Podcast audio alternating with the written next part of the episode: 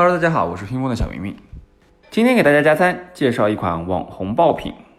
四月罗永浩直播的第二场，一共卖了三千四百四十二点七万，其中带货的筋膜枪呢，是其中最最最最最最最最最火爆的产品，一共卖出五千四百四十六件，累计销售额达到四百九十八点六万，也就是近五百万。哎，不出意料呢，不到一个月的时间，老罗同款黑科技筋膜枪就正式出道了。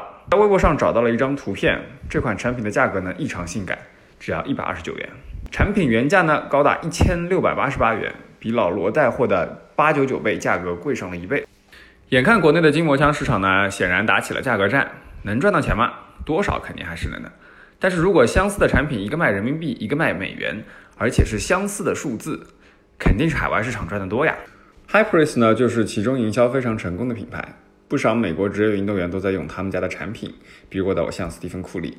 Hyperis 的社交媒体上面呢，经常会放上他使用自家产品的照片。而筋膜枪的这个爆发趋势呢，被聪明的跨境电商卖家给察觉到了，他们早早就在海外进行了布局。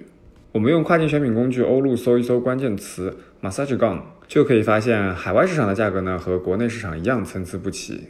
比如最贵的 Surgun G3 Pro 在美亚上的售价高达四百四十九美元，折合人民币也就是三千一百五十元。通过欧陆的竞品对比功能，我们可以看到，其中一个品牌的热销款呢，售价一百九十九点九九美元，月的销量呢已经突破了三千单，也就是妥妥的四百五十万人民币的销售额。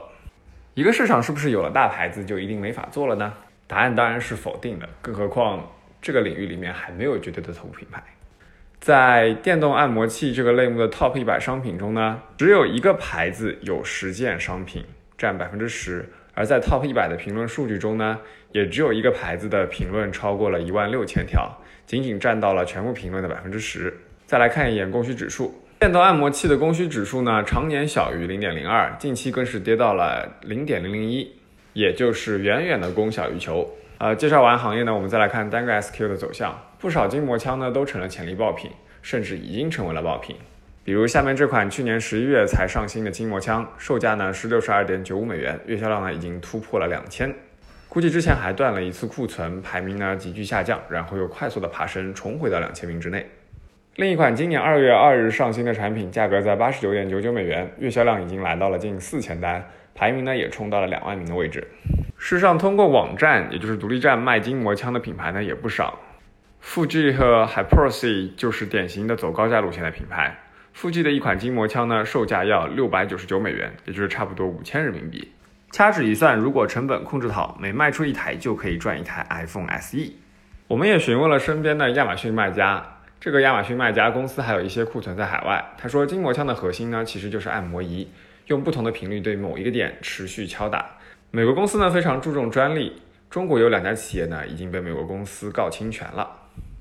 然后他说，其实这种东西你是可以靠自己的想象力去想象的，然后就消失了。所以卖家身边有可靠的工厂，千万不要错过这样赚钱的机会哦。